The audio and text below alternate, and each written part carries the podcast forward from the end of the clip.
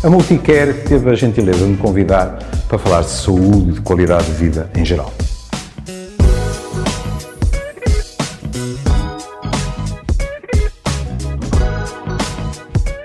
Hoje vamos falar de teletrabalho. Primeira nota e primeira lapa aliçada do dia. O teletrabalho não foi inventado durante a pandemia. Isto até é rima, mas juro que não foi de propósito. Pelo contrário, a análise das vantagens e desvantagens do teletrabalho ocupa a ciência há muitos anos. E porquê? Porque, a priori, o que é que se esperava do teletrabalho? E obteve-se, não estou a dizer que não. Só vantagens. E isso é que, hoje em dia, nós somos mais parcimoniosos.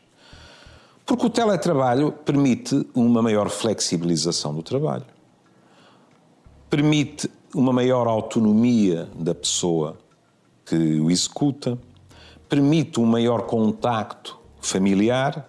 Olhem, o teletrabalho ainda hoje é muitas vezes apresentado como uma das estratégias de flexibilização de trabalho que podem permitir um acompanhamento maior do crescimento das nossas crianças e assim ser uma das variáveis que se podem manejar para combater a crise de natalidade com que nos debatemos. É muito curioso que, em alguns dos primeiros trabalhos sobre teletrabalho, que raio de construção de frase, mas enfim, um dos problemas que surgia, sabem qual, sabem qual era? Era com os homens mais velhos. Os homens mais velhos eram perfeitamente capazes de funcionar em teletrabalho sem problema nenhum, prático, e, no entanto, não se sentiam à vontade, referiam mal-estar. E quando se foi averiguar isso, qual era a razão? Nós, porque isso é a minha geração, nós fomos formatados para um determinado tipo de trabalho e, sobretudo, para um determinado tipo de organização familiar, ou seja, em que o homem, o mais das vezes, era o ganha-pão da família, saía de manhã para trabalhar e entrava à noite. Com um bocado de azar, ainda entrava à noite para, no caso de casamentos heterossexuais, para a mulher dizer que a ganapada se tinha portado mal, ele ainda tinha que ir impor disciplina. E estes homens diziam que o facto de estarem a trabalhar em casa que lhes despertava uma certa angústia porque eles não sentiam aquilo como verdadeiro trabalho, porque estavam em casa. Bom, felizmente, esse tipo de coisas mudou muito. Sei lá, eu conheço um amigo dos meus filhos que, à custa do teletrabalho, corre o mundo inteiro. Está três meses num país, três meses no outro, o trabalho faz-se, ele adora viajar e as coisas. É um verdadeiro cidadão do mundo. Pronto.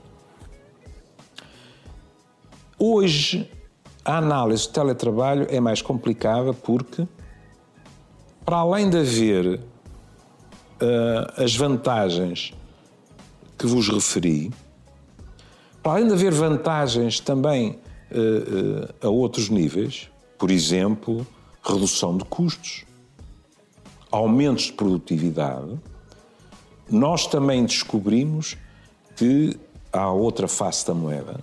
Há sempre outra face da moeda. Coisas que eu ouço mais aqui. E agora? Estou-vos a falar agora. Há pessoas que agora chegam aqui e dizem assim: hum, com esta coisa do teletrabalho, já informei os meus sócios na cidade tal que metade das viagens que eles fazem para aqui, para o Porto, e que eu faço para lá, vão deixar de existir. Vamos passar a fazer a reunião por teletrabalho.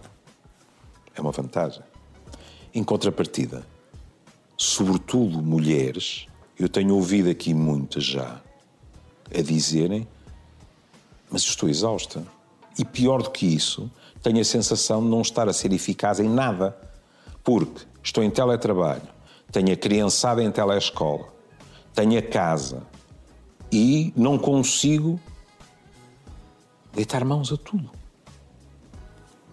E é compreensível.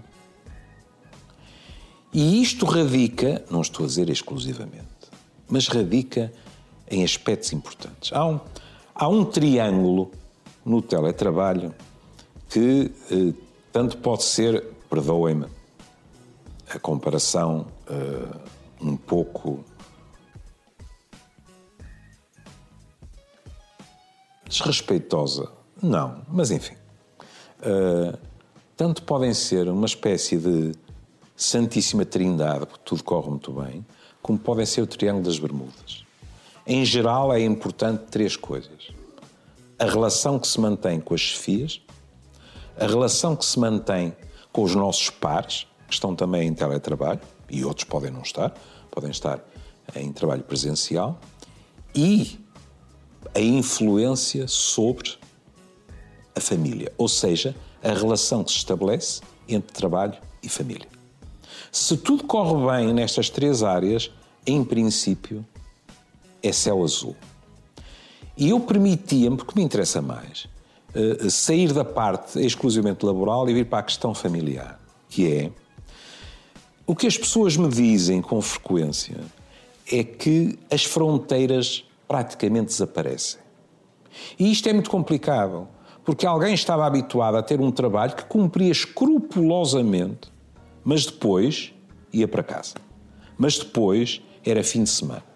E agora vem-me dizer que às vezes está em três conferências por tecnologia ao mesmo tempo. Que alguém pediu qualquer coisa às oito e meia, à hora de jantar. E as fronteiras esbateram-se e como nós vivemos num mundo, que não são só os adolescentes, como nós vivemos num mundo em que é suposto estarmos sempre contactáveis, as pessoas dizem é um inferno. Uma hora antes de filmar isto, um amigo meu telefonou-me e disse estou a dar em doido, há gente a mandar mails com perguntas perfeitamente legítimas, o problema é que são, é que são duas e meia da manhã. E isto é algo de fundamental, que é, é preciso manter fronteiras, é preciso preservar o nosso espaço individual, a nossa saúde física. Eu sou psiquiatra e já tenho dito aqui a pessoas, mas desculpe, essas horas, essas horas todas em frente ao, ao computador, tem que se levantar e dar uma volta pela casa, ou a rua, ou qualquer coisa. Isso é impossível. É preciso, portanto, que haja regras para que mantenhamos liberdade. E sabem, quando eu fiz uma hora em direto no Facebook da Multicare, uma senhora colocou lá um comentário que me pôs a pensar, porque eu não tinha sublinhado como devia esse ponto. Ela dizia: Ó oh, Soutor, estou de acordo com tudo o que foi referido, mas antes de tudo o resto, é preciso autodisciplina. Nós temos de ser capazes de organizar a nossa vida. É verdade. Porque a alternativa, sabem qual é? É. Lembram-se dos tempos modernos de Charlie Chaplin, em que ele trabalhava na fábrica e apertava porcas.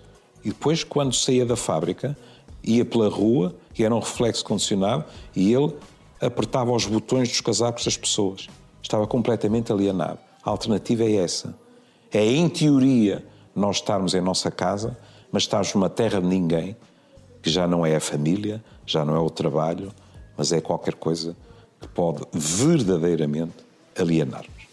Até à próxima. E cuidem-se.